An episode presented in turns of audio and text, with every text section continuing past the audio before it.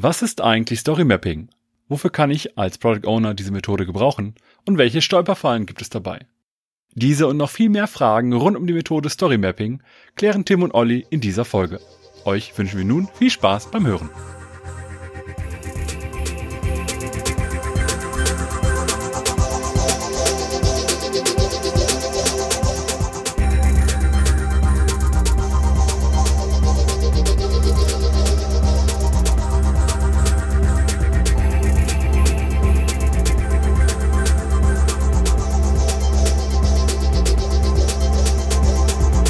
Thema unserer heutigen Folge ist Story Mapping und das betrachte ich heute und reflektiere heute auch nicht alleine, sondern habe den Tim dabei. Hallo Tim. Hallo Olli. Lass uns direkt einsteigen, Tim. Was ist eigentlich Story Mapping? Ja, Story Mapping ist zunächst mal eine agile Praktik, also eine Methode, die wir in der agilen Produktentwicklung einsetzen. Die ist relativ weit verbreitet, würde ich sagen.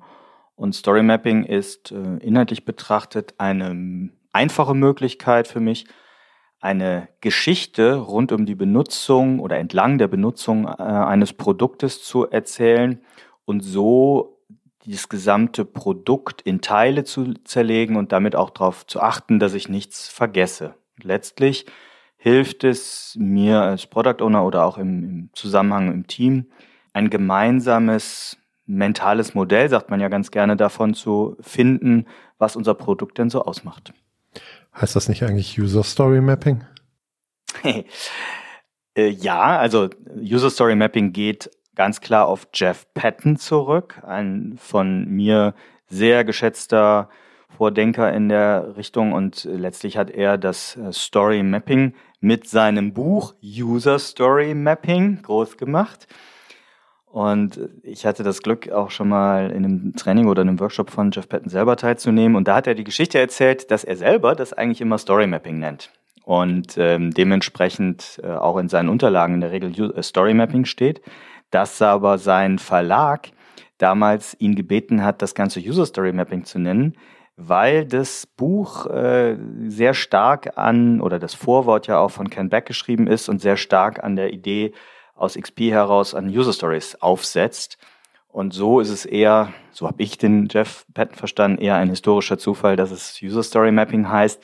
Äh, es ist aber völlig okay, dementsprechend von Story Mapping, also das äh, Mappen oder das da visuelle Darstellen von Geschichten zu reden.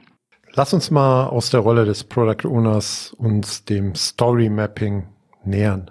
Wo kann ich denn das Story Mapping im Produktentwicklungsprozess verorten? Also kurz gesagt setze ich es vor dem Product Backlog ein, um es mal ganz plastisch zu sagen. Also wenn wir aus einer Discovery-Brille drauf gucken und sagen, okay, wir haben erstmal ganz viele Ideen und Optionen, um bestimmte Nutzerprobleme zu lösen, haben wir ja in der Regel immer viel zu viele Ideen, Optionen, Initiativen für Projekte, wie auch immer man das nennt. Das heißt, äh, wir versuchen in einem Trichter erstmal das zu auszudünnen. Und in diesem Schritt ähm, nutze ich sehr gerne den Opportunity Canvas, auch von Jeff Patton. Da gibt es auch andere Möglichkeiten, aber erstmal geht es darum, eine Go- oder No-Go-Entscheidung ja zu fällen und viele Sachen auch auszusortieren in Mülleimer. Wenn ich dann aber eine Go-Entscheidung habe und sage, okay, wir wollen äh, dieses Produkt bauen oder dieses, äh, eine, eine Solution für dieses Problem lösen, dann würde ich eben ähm, immer mit einer Produktvision oder Product Vision Workshops anfangen. Und danach, wenn man eben äh, eine Vision hat und in dem Rahmen auch sicherlich die Personas oder Kundensegmente geklärt hat, dann ist die Zeit für Story Mapping oder zumindest die Zeit, um mit Story Mapping anzufangen. Und da kommen wir dann später nochmal gerne im Detail drauf eingehen.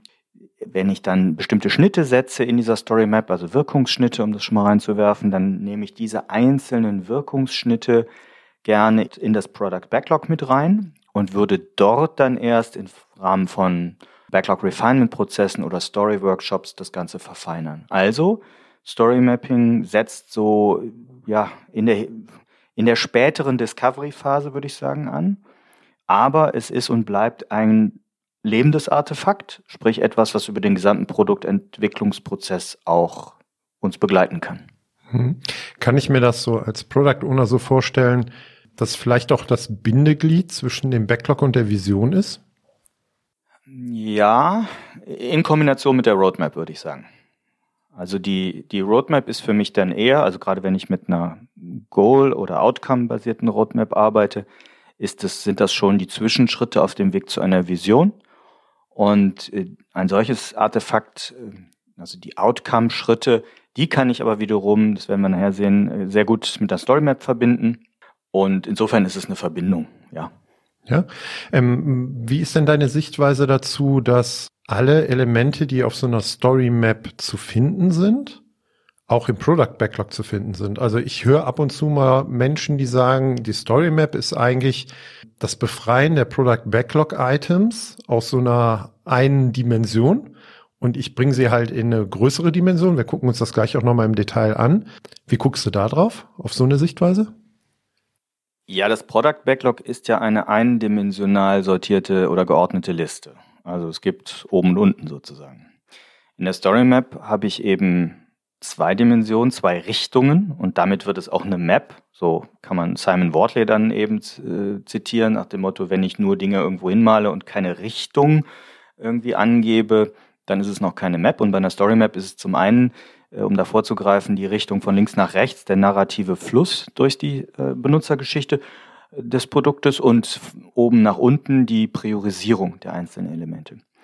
In einem Product Backlog haben wir halt häufig das Problem, dass wir ein einzelnes Product Backlog Item, zum Beispiel eine User Story sehen und Tja, das hängt dann so ein bisschen im luftleeren Raum. Ne? Also ich habe dann da, weiß ich nicht, 30, 50, 100, 200 Einträge im Backlog, aber es gibt dieses schöne Bild, äh, denkt jetzt so im Herbst oder Winter an ein äh, einzelnes Blatt Laub, was auf dem Boden liegt. Wenn das eine User Story ist, dann kann ich zwar sehen, okay, das gehört zu einem Baum, aber ich kann die Struktur dieses Baumes, wie breit ist der Stamm, wie sind die Verästelungen, kann ich nicht erkennen. Und wenn man das dann weiter treibt und so einen Haufen Laub, einen zusammengekehrten Haufen Laub sich vorstellt, ja, dann wird's halt noch unübersichtlicher. Und hm, ja, und dabei dann zu sagen, haben wir, ist das der ganze Baum, der hier vor mir liegt? Oder nur der halbe? Haben wir was vergessen? Das gelingt nicht. Und da setzt er eben die Story Map an, gibt uns eben die Möglichkeit, in diesem visuellen Ansatz ähm, Stories zu organisieren und zu priorisieren. Das heißt letztlich für mich, den Scope zu strukturieren. Und da bin ich auch gedanklich schon wieder gar nicht mehr so weit weg von einem klassischen Projektmanagement, können wir nochmal drüber reden, wie das zusammenhängt. Äh, aber letztlich ähm, Scope strukturieren, würde ich, Umfang des Produktes zu strukturieren. Dann lass uns doch mal in Richtung Struktur gucken, tatsächlich. Also wie ist so eine Story Map aufgebaut? Was für Elemente gibt es? Story Map ist, wenn wir drauf gucken, wir werden irgendwelche, eine Darstellung sicherlich in den Show Notes ja mitgeben, ist da aufgebaut in einen oberen Teil. Das ist letztlich das sogenannte Backbone der Story Map und einen unteren Teil, dem sogenannten Body der Map. Im oberen Backbone haben wir eben von links nach rechts äh, hauptsächlich so die Aktivitäten und Schritte, also Activities und Steps im Englischen. Aktivität ist der Oberbegriff und Steps sind dann einzelne Schritte innerhalb einer Aktivität, die von links nach rechts zu lesen sind. Und ein weiteres drittes Element in diesem Backbone sind die sogenannten Actors, also die Akteure, die eine solche Aktivität und die jeweiligen Schritte durchführen, benutzen, wie auch immer. Übrigens ganz interessant, das habe ich tatsächlich dann auch erst in einem Workshop gelernt bei Jeff Patton ähm, oder so richtig verstanden zumindest dort. Das müssen nicht nur real existierende Personen oder Personas sein, sondern das können auch technische Akteure sein, die also wirklich eine gewisse Aktivität durchführen. Hast du für die drei Elemente, wenn du da im Backbone unterwegs warst, auch mal ein praktisches Beispiel? Ja, ein Beispiel, was ganz gerne äh, genutzt wird, ist zum Beispiel, ähm, es gibt einen, äh, nehmen wir mal Microsoft Outlook als, als Mailprogramm als Beispiel. Ne? Es gibt einen Anwender, einen User in dem Fall, das wäre der Akteur, der eine gewisse Aktivität, beispielsweise Mails checken, jetzt mal in unserer Sprache macht. Und die Schritte wären dann zum Beispiel Schritt eins Mail abrufen, Schritt Step zwei Mails lesen und Step drei Mails schreiben, jetzt so aus der Hüfte. Sehr simpel. Oder halt äh, auf ein auf dieses relativ bekannte und berühmte Aufwachbeispiel, diese Aufwachübung, die immer genutzt wird. Da kann man sagen, okay, also was tue ich vom Aufwachen bis zum Verlassen des Hauses? Naja, die Aktivität ist es vielleicht äh, Frühstücken oder Frühstück machen, so. Und dann ist halt vielleicht der erste Schritt Kaffee kochen, der zweite Schritt äh, Brote schmieren oder Müsli anrichten und der dritte Schritt könnte vielleicht noch sein Zeitung lesen, ne, wenn das dazu gehört. Das gehört aber alles zu der Aktivität Frühstücken. Und ich lese dann tatsächlich, hast du gerade schon angedeutet, von links nach rechts. Das heißt, das, was weiter links steht, ist auch etwas, was zuerst passiert und die anderen Dinge folgen dann? Jein. Also ja, grundsätzlich ist das die äh, zeitliche Reihenfolge in der Regel. Aber, und da sehe ich persönlich den Unterschied zur Customer Journey Map, mag zwar falsch sein, aber es muss nicht so sein. Also entscheidender bei der Story Map ist, dass wir nichts vergessen. Das heißt, dass wir diesen narrativen Flow, wie es heißt, entlang gehen und überlegen, wie wird das Produkt genutzt und Hauptsache, ich denke an einen solchen Schritt, an eine solche Aktivität. Wenn die dann nachher weiter links oder weiter rechts steht, ist es eigentlich egal. Also ein klassisches Beispiel aus dieser Aufwachübung wäre dann, ja, keine Ahnung, ne, Zähne putzen bei der Aufwachübung. Ist es jetzt vor dem Frühstück oder nach dem Frühstück? Der eine macht links rum, der andere macht rechts rum. Das ist egal. Jeff Patton sagt dann immer so schön, uh, map the differences, what really makes the difference. Das heißt, wenn es eigentlich unerheblich ist, weil es geht eher darum, nach dem Motto, wir haben verschlafen, putzen wir uns noch die Zähne oder nicht. Ekliges Beispiel. Nehmen wir was Haare waschen. Waschen wir uns oder duschen wir dann noch, wenn wir total verschlafen haben? Ja oder nein? Das ist entscheidender als die, der Zeitpunkt oder die Reihenfolge. Okay, haben wir also auf das Backbone geguckt, ne, so ein bisschen auf die Struktur, auf die Elemente. Dann hast du gesagt, der zweite Teil ist der Body. Der untere Teil ist der Body, genau. Dort finden wir die Tasks, also die Aufgaben, oftmals dann auch User Stories oder Epics, das ist eigentlich wurscht, aber letztlich sind das die Details eines jeweiligen Steps. Also unter jedem Step, der wiederum zu einer Aktivität gehört, haben wir gesagt, gliedern sich nach unten hin die einzelnen Details dieses Steps, also die Tasks, und die sind in sich von oben nach unten nach Wichtigkeit sortiert. Also auch nicht in der zeitlichen Reihenfolge dort, sondern das, was oben steht, ist wichtiger und um diese Aktivität insgesamt abschließen zu können. Und dann meine ich mich zu erinnern, dass es auch noch sowas gibt, hast du auch eben schon erwähnt, wie Wirkungsschnitte. Was ist das? Genau, im Body, äh, wenn man also eine Map entwickelt hat, schneidet man ähm, diese Map in einzelne Scheiben, also Slicing der Story Map wird das dann ganz gerne genannt. Also letztlich geht es ja darum, ne, um Elefanten-Carpaccio. Schneide den Elefant in kleinere Häppchen und bei der Story Map geht es darum, wie gesagt, das, was oben ist, ist das Wichtigste. Schneide in Scheiben, was du nacheinander machst. Und dabei, du hast ja den Begriff schon genannt, gucken wir auf Outcomes, also auf Wirkungsschnitte. Und äh, Jeff Patton nennt das auch Target Outcome, den wir definieren wollen, je Schnitt. Und äh, ich finde, oftmals wird das ein ist, wird das zu wenig beachtet. Also da wird dann eher so in Releases geschnitten. Das ist meistens so das Beispiel. Ja, mach Release 1, mach Release 2, mach Release 3 mit diesen Slices.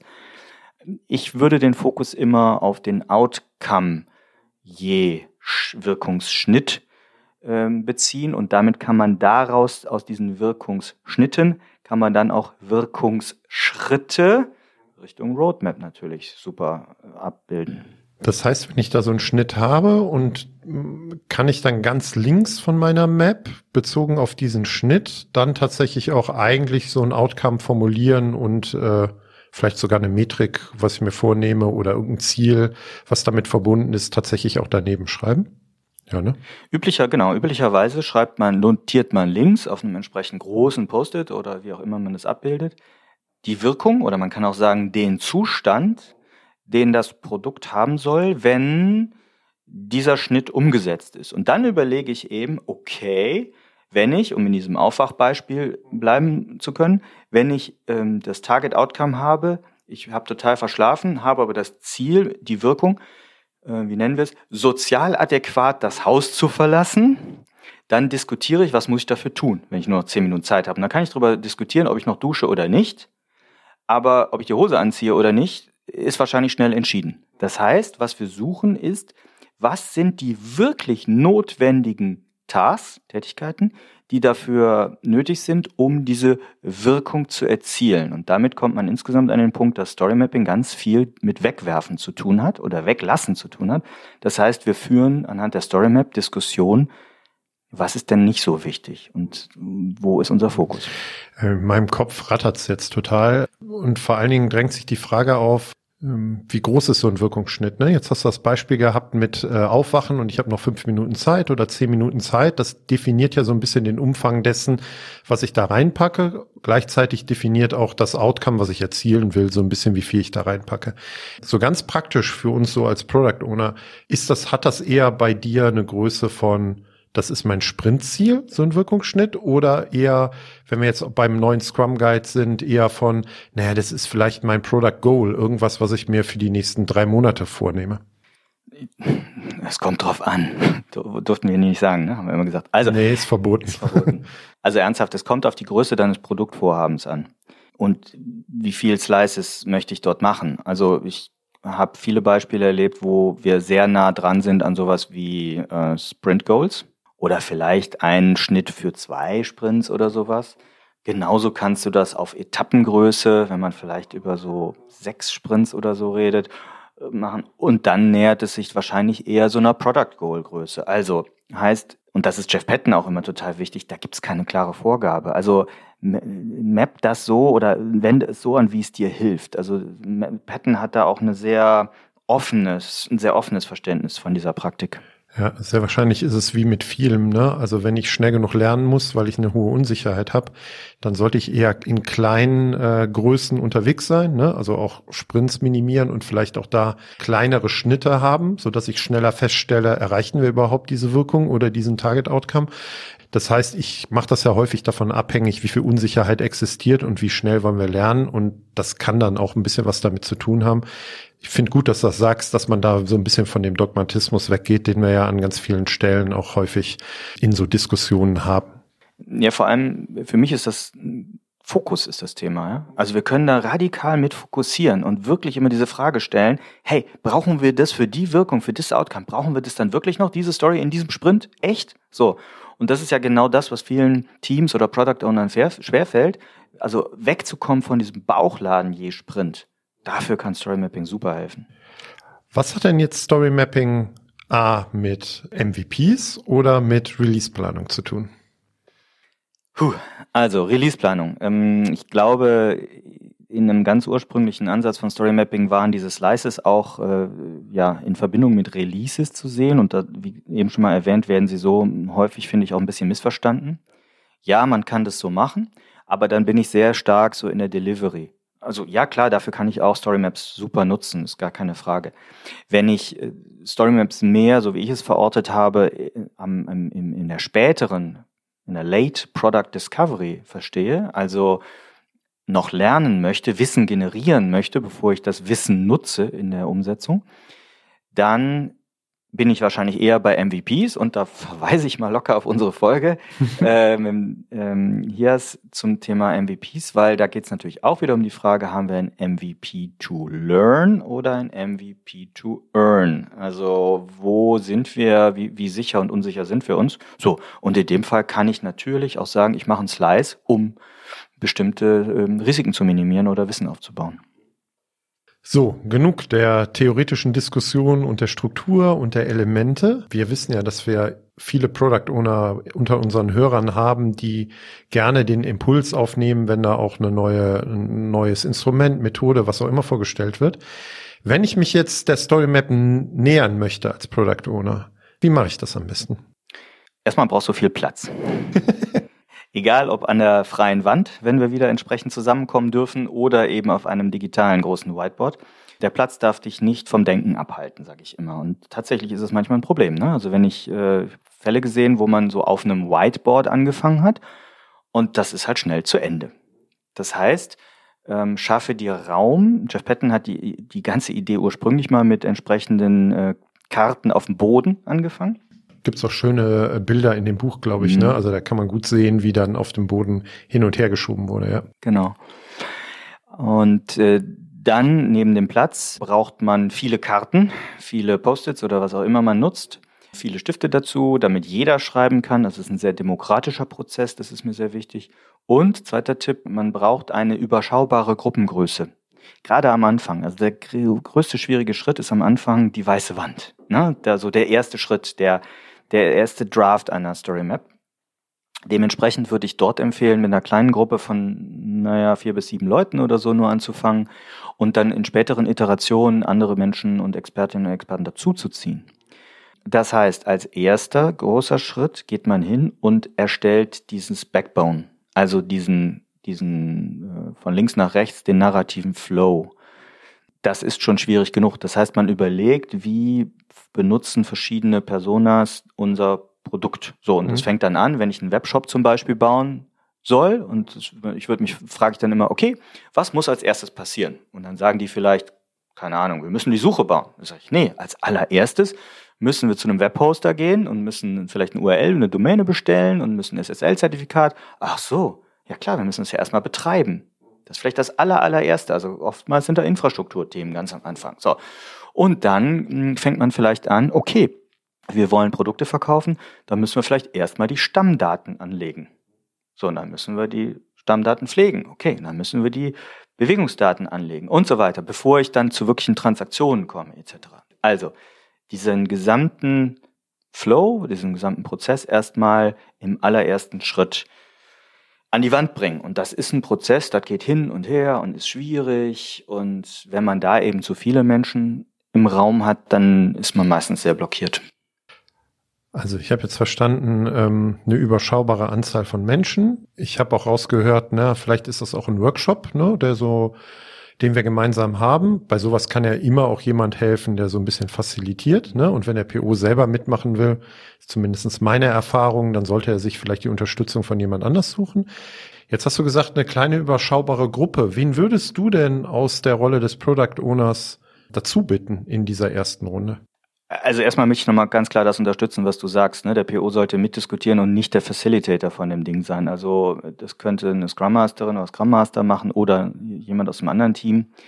Also erste Schritte, um das vielleicht nochmal zu ergänzen. Wir brauchen ein Framing für das Ganze. Da kann die Produktvision helfen, die Persona. Also das habe ich jetzt ein bisschen vorausgesetzt, dass wir das schon haben. Dieses erste Big Picture, das wollen wir ja mit Menschen, die sich rund um diese Produktvision oder dieses Produkt äh, auskennen. Egal, ob wir ein Neuprodukt entwickeln oder ein bestehendes Produkt mit einer Story Map fassen. Das heißt, wir können äh, Leute dazu nehmen, die eben von der User Experience Denke herkommen. Wir können Menschen dazu nehmen, die aus einer Produktverständnis äh, dazukommen, aber genauso aus dem technischen Verständnis. Ich sage immer, lad die Leute aus dem Team ein, die, die Bock haben, daran teilzunehmen, machen mit. Und dafür würde ich halt erst immer so mal kurz die Methode vorstellen und meistens checken die Leute dann relativ schnell ein und haben Bock drauf. Und dann machen wir das vier Stunden und dann ist die Story Map fertig. Genau. Okay, damit sind wir fertig mit der Aufnahme. Okay, super. Nein, das ist tatsächlich, ja, wie ich sagte, ein iterativer Prozess. Das heißt, es geht erstmal darum, einen Draft zu erstellen und das kann schon mal auch einen Tag dauern. Oder vielleicht auch zweimal vier Stunden. Es ist durchaus gut, da mal eine Pause zu machen, drüber zu schlafen, nochmal wieder drauf zu gucken. Weil gerade so dieser erste Schritt, dieses Big Picture äh, zu bauen, ist echt nicht ohne. Und man hat so das Gefühl, boah, da entsteht noch gar nicht so viel auf der Wand und so, ne? Und dann auch der zweite Schritt, wenn man ähm, jetzt dann zum Beispiel anfängt, direkt schon in diese Target Outcomes reinzugehen, zu überlegen, also entweder habe ich eine goal-orientierte Roadmap, die kann ich mir direkt schnappen, oder ich formuliere so richtig hardcore diese Wirkungsschnitte. Und das ist echt mühsam. Und da braucht man jemanden, glaube ich, an der Seite, der einen da so richtig ein bisschen piesackt mit. Und nee, das, was meinst denn du damit? Und äh, genau, ne, nochmal formulieren, umformulieren. Und dann hat man so im Endeffekt so den, den Rahmen stehen und den kann man dann schön mit diesen Task-Elementen im Body füllen in einer ersten Draftfassung. Und dann hast du am Ende eines solchen Tages vielleicht einen ersten Draft einer Story Map. Und dann geh bitte immer wieder in die nächsten Runden. Hol dir entsprechende Expertinnen und Experten aus Fachbereichen dazu. Lass sie davor stehen und ähm, drück ihnen Stift in die Hand und Zettel weil meistens ist das so, die, wenn sie die Methode dann angefangen haben zu verstehen, dann, aber da fehlt doch noch was. Da, da, aber da mache ich doch noch was ganz anderes oder da passiert doch noch was ganz anderes. Und dann musst du sofort sagen, ja wunderbar, super, lass uns direkt aufnehmen. Hm. Also auf meine provokante Aussage und Frage, sie ist halt nie fertig. Es ist halt ein lebendes Objekt, genauso wie du gesagt hast. So, jetzt ähm, denke ich so als Product Owner, der zuhört und der noch nie äh, viel mit User Story, äh, mit Story Mapping, Entschuldigung, mit Story Mapping zu tun hatte. Oh, das ist aber eine ganze Menge Aufwand, die ich da rein investiere. Was habe ich denn davon? Also was hilft mir das als Product Owner? Man bekommt Klarheit. Und das ist, glaube ich, ja, doch Klarheit. Und eben nochmal, du hast eine Visualisierung des gesamten Produktumfangs und du kannst es nutzen, wenn jemand ankommt und sagt, hey, ich hätte da nochmal gerne eine Idee, dass man sich da vorstellt und überlegt, okay, in welche Aktivität und dort in welchen Schritt wäre denn diese vielleicht Umsetzung oder Feature-Idee äh, einzubauen und wie wichtig ist die im Vergleich der anderen Tasks, die im Body hier sind. Ne? Nochmal, wir priorisieren die ja oder ordnen die. Und schon habe ich sofort eine Debatte, zum Beispiel mit einem Stakeholder und kann sagen, ja Moment, ist dir das wirklich, dieses Feature, mit dem du hier um die Ecke kommst, ist dir das wirklich wichtiger als das andere, was hier in dieser Aktivität oben schwimmt? Nee, nee, natürlich muss das erstmal zuerst gemacht werden. Ah, nun sprechen wir. Das heißt, äh, es hilft, Dinge transparent zu machen, und das ist für mich der größte Mehrwert. Daneben kann man natürlich im Laufe einer Produktentwicklung auch visuell darstellen, wie ich Fortschritte mache. Ne? Und das ganze Thema Stolz, Motivation und so, Verantwortung, Ownership hängt damit dran. Ja, finde ich spannend. Vor allen Dingen den Aspekt des Stakeholder-Managements.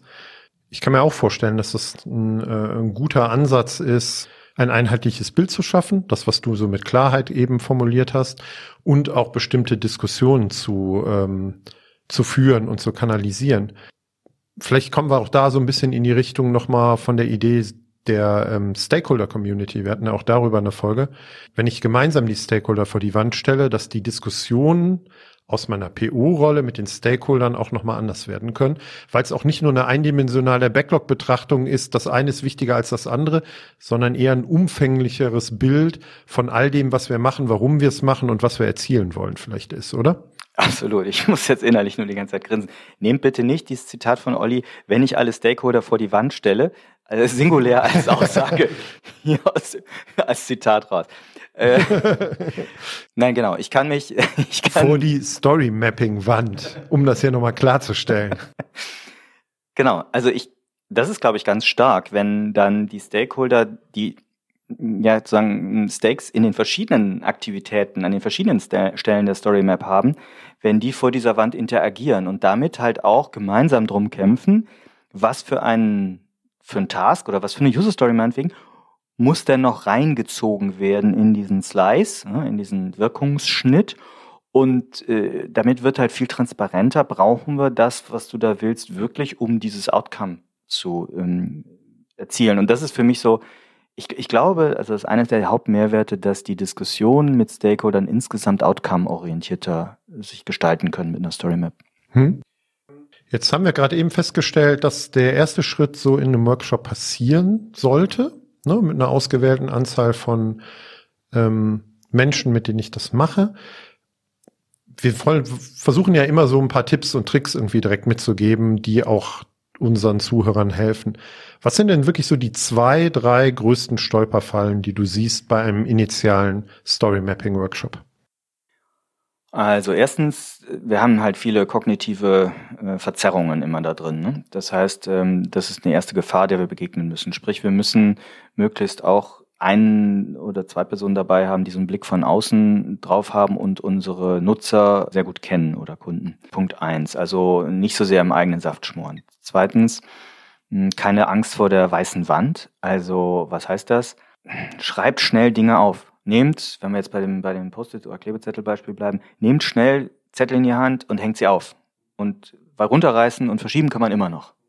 Drittens vielleicht noch, werdet auch nicht zu detailliert. Also versucht bitte nicht, hm, so eine Storymap mechanistisch zu verstehen, nach dem Motto, was muss ich jetzt hier in welchem Schritt nacheinander tun und wir müssen aber noch so und so viel. Äh, nein, sondern äh, nehmt das als sehr leichtgewichtige Praktik, ähm, als Instrument, wo man schnell Wissen an die Wand bringt. Und äh, dabei sage ich immer so, den, mein Merksatz ist immer, die Intelligenz steht vor der Wand, nicht auf der Story Map. Ja? Also es kommt auf die Diskussion und die Kommunikation zwischen den Menschen vor der Story Map an. Da entsteht eigentlich der höchste Wert. Genau, das heißt, also verkämpft euch nicht in Details, äh, bringt schnell was an der Wand. Die, die größte Stolperfalle ist tatsächlich, wenn ich drüber nachdenke, dass meistens zu lange rumgelabert wird, hm. bevor das erste Ding mal an der Wand hängt. Hm. Und dann wird es ja sehr wahrscheinlich auch so ein paar Tooling-Sachen geben, ne? Also ähm, wie vorbereitet ich mit welchen Materialien oder sowas in so einen Workshop starte oder was ich zur Hand haben könnte? Ja, also ich würde tatsächlich immer erst anfangen zu überlegen, wo baue ich eine Story Map auf? Und ich würde es zum Beispiel nicht dort aufhängen, wenn es irgendwie geht, nicht dort anfangen in einem Meetingraum, den ich hinterher wieder räumen muss. Also am besten dort beginnen und arbeiten, wo diese Story Map länger, am besten über den gesamten Produktentwicklungsprozess hängen bleiben kann. Zweitens, möglichst auch noch ein Ort, wo viele Stakeholder auch so ganz natürlich dran vorbeikommen. Also irgendwie so im Flur, bei den Aufzügen, am Beginn des, des, mm, des Etagenflurs. Weil die stellen ganz komische Fragen, wenn sie ganz viele bunte Zettel an der Wand hängen. Was macht ihr denn da? Ne? Hier Klebezettelkunst und so weiter. Und schon bin ich in der Diskussion mit ihnen. Muss ihnen natürlich anbieten zu erklären, wie das funktioniert, was dahinter steckt, etc. Zweitens, wie groß und breit ist denn die Wand? Also, ich habe eben das mit Beispiel mit der Whiteboard genannt. Ich würde mir schon, gerade wenn ich so als Scrum Master das facilitiere, immer überlegen, hm, wie groß ist die Wand, wie hoch kann ich auch gehen? Also tatsächlich auch, wie groß oder klein sind die Leute. Es ist ein bisschen gemein, wenn ich kleinere Personen dabei habe und die, die Story Map zu weit oben beginne, wo sie nicht mehr drankommen. Das, ich hänge meine Zettel dann immer nach ganz oben, weil ich ja so groß bin. das steigert die Interaktion nicht so sehr. Äh, und zweitens die Breite. Also ich habe irgendwann mal angefangen zu über, ich habe mit breiten Post-its zum Beispiel gearbeitet, also diesen Quer-Post-its. Und damit machst du eine Wand, eine Story Map halt unendlich schnell sehr breit. Das heißt, du kannst dir natürlich wirklich auch ausrechnen, wie breit ist welcher Post-it und was glaube ich, wie groß meine Story Map wird und wie viel Platz brauche ich dafür. Aber meistens ist es dann doch so, du fängst mit einer Wand an und brauchst dann die zweite, dann die dritte Wand in dem Raum. Also das Ding wächst sehr schnell. Aber dann würde ich direkt eine Software nehmen. Gibt es denn überhaupt Software? Ähm, also war jetzt gerade nicht so ernst gemeint. Du kennst ja, mich, ne? also lass mich noch eins hinterher schießen, äh, was ich noch als Tipp mitgeben würde. Eine Farb, also ich persönlich bin ein Freund von Farbkodierung. Also dass man so auch überlegt, welche Post-it-Farbe nehme ich für die Actors, welche nehme ich für die Activities, welche nehme ich für die Steps, welche nehme ich für die Bodies. Dann wird's hinterher ein bisschen klarer auch äh, zu vermitteln. Software. Tooling, ne? Ähm. A tool with a fool is still a fool. Äh, Quatsch, wie heißt das? A fool with a tool is still a fool. Ich glaube, dass es keine sinnvolle, explizite Story-Mapping-Software gibt. Also ich kenne, äh, oder ich habe mich damit auch schon vor ein paar Jahren schon mal ein bisschen detaillierter beschäftigt, weil ich natürlich auch so ein Tool finden wollte. Also auch so diese Plugins für ein sehr bekanntes äh, Jira. Psst, er hat Jira gesagt. Also das Jira-Plugin kann ich persönlich nicht empfehlen, sage ich ganz offen, weil ich kenne mehrere Firmen, die es gekauft haben und hinterher nie benutzt haben. Solche Tools sind meist, auch zum Beispiel die Vorlage in Miro, wenn wir jetzt daran denken, die Story-Mapping-Vorlage in Miro finde ich nicht hilfreich. Äh, auch wenn sie schön mit Jira kombinierbar oder anbindbar sind, aber diese Tools geben mir eigentlich ein bisschen zu starken Rahmen immer vor. Also sie beschränken mich und wenn ich eine Storymap erstelle, muss ich sehr frei sein und sehr schnell Ideen an, an die Wand, ans, aufs Papier oder in, ins Board bringen. Und wenn ich dann eher mit der Technik kämpfe, klappt das nicht so. Und ähm, tatsächlich habe ich, wann war das, 2018 mal äh, Jeff Patton selber gefragt, am Rande so einer Konferenz, hey Jeff, ne, ich bin ein kleiner Fanboy von ihm, muss ich ja gestehen, ähm, nach dem Motto, was würdest du da empfehlen? Und der sagte eigentlich nichts. Ne? Und wenn, nannte er das damalige Realtime-Board, das ist das heutige Miro. Und, äh, oder sowas wie Mural und Concept Board. Also tatsächlich diese digitalen Whiteboards, die finde ich, da mussten wir jetzt ja eh im letzten Jahr entsprechend erlernen, äh, die finde ich schon sehr gut und sehr hilfreich, weil sie eben diesen unendlich großen Platz bieten und äh, ich zoomen kann wie wild. Also das ist ja auch am Rande mal gesagt, ein großer Vorteil einer Story Map. Ich kann rein und raus zoomen. Selbst in der physischen. Ne? Ich gehe näher an die Wand ran, kann ich Details sehen. Ich gehe weiter von der Wand weg, kann ich den großen Prozess sehen. So, unterm Strich, das Software-Tool, nee, gibt's nicht. Und wenn ich jetzt äh, digital sowas mache, dann immer mit Miro. Gibt es denn noch was Besonderes zu beachten? Weil ähm, das eine ist das Tooling, das andere ist, wie kann so ein Story Mapping Workshop remote verteilt funktionieren? Mhm. Ich würde da immer mit ein paar kleineren Übungen starten, so dass die Leute erstmal das Tool selber, sowas wie Miro, dann im Griff haben. Also die Technik darf nicht im, zwischen uns stehen. Dann, also sprich, was müssen sie? Sie müssen Post-its beschreiben können und verschieben können. Dafür lege ich immer sehr viele Post-its bereit. Ne? Also nicht jeden selber raussuchen lassen, sondern stapelweise die, die, die Post-its neben das Miroboard legen, so wie wir es in einem normalen Raum auch machen würden. Da sagen wir auch nicht, hier ist ein DIN, hier ist das Kopierpapier, schneidet euch selber Klebezettel oder so, sondern Tools bereitlegen. So. Dann ernsthafter, ähm, ich würde in kleineren Gruppen beginnen. Also gerade in der Remote-Situation zeigt sich, dass man in Dreier-, Vierer-Gruppen mm, schneller, produktiver was an die Wand kriegt oder aufs Board kriegt. Dann würdest du auch Breakout-Rooms oder sowas machen, wenn die Gruppe insgesamt ein bisschen größer ist. Ne? Absolut. Also so in Kleingruppen. Also ich glaube, dass das, das Backbone selber, also diesen narrativen Flow, den kann man noch ganz gut anfangen in, in der großen Gruppe und dann so Oberbegriffe vielleicht, diese Activities in der großen Gruppe suchen und dann, das mache ich ganz gerne, schicke ich dann für die einzelnen, zum Beispiel für drei Activities, äh, die Leute in Kleingruppen. Und jede Kleingruppe arbeitet mal die Steps und Tasks von dieser Aktivität aus. Und dann kommt man hinterher wieder zusammen und macht so eine Art Gallery Walk oder stellt sich das selber gegenseitig vor, sodass dann natürlich alle wieder alles sehen, ist klar. Aber damit produzierst du halt schnell und kriegst Dinge an die Wand oder aufs Board und hast dann etwas, woran du diskutieren kannst. Also kleine Gruppen. Ich merke schon, Story Mapping sollte mal so ein Thema sein für eines unserer nächsten Live-Events. Äh, vielleicht dann mit Tim Klein äh, als Moderator.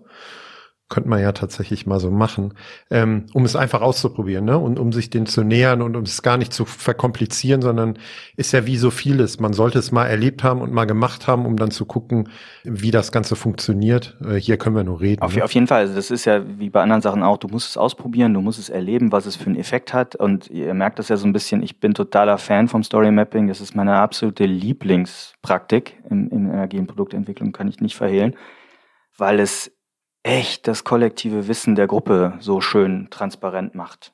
Da machen wir das mal mit so einem Live-Event, glaube ich. Ich werde mal dafür sorgen, dass das passiert.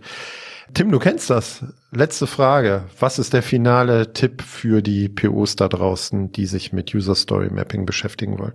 Jetzt sage ich schon wieder User Story Mapping. Mit Story Mapping beschäftigen wollen. Und nicht das Buch User Story Mapping gelesen haben. Ähm, das Buch User Story Mapping macht schon Sinn. Noch mehr Sinn äh, macht es vielleicht als ersten Schritt direkt in die Dropbox von Jeff Patton reinzugreifen. Das ist großartig, das liebe ich auch an ihm. Er teilt nämlich sein Wissen und sein Material. Das heißt, einen Link werden wir in den Shownotes auf zur Verfügung stellen.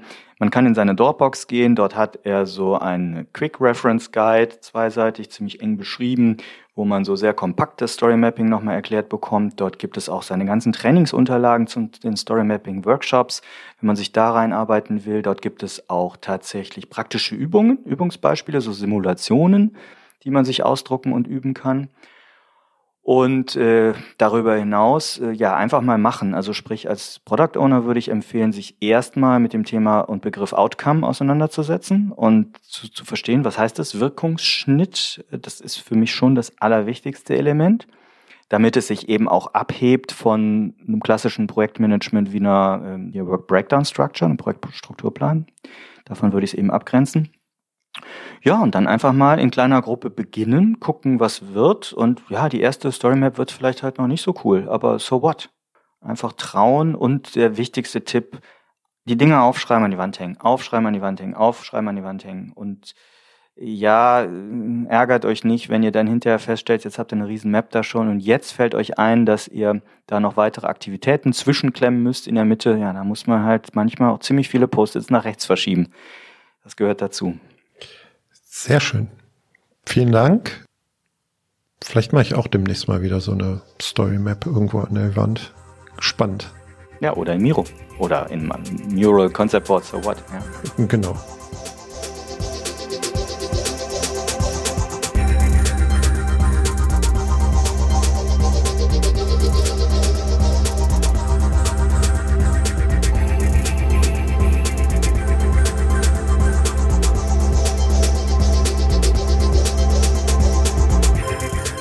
Für weitere Informationen rund um Veröffentlichungen und Events der Produktwerker folgt uns auf Twitter oder besucht unsere Website unter produktwerker.de.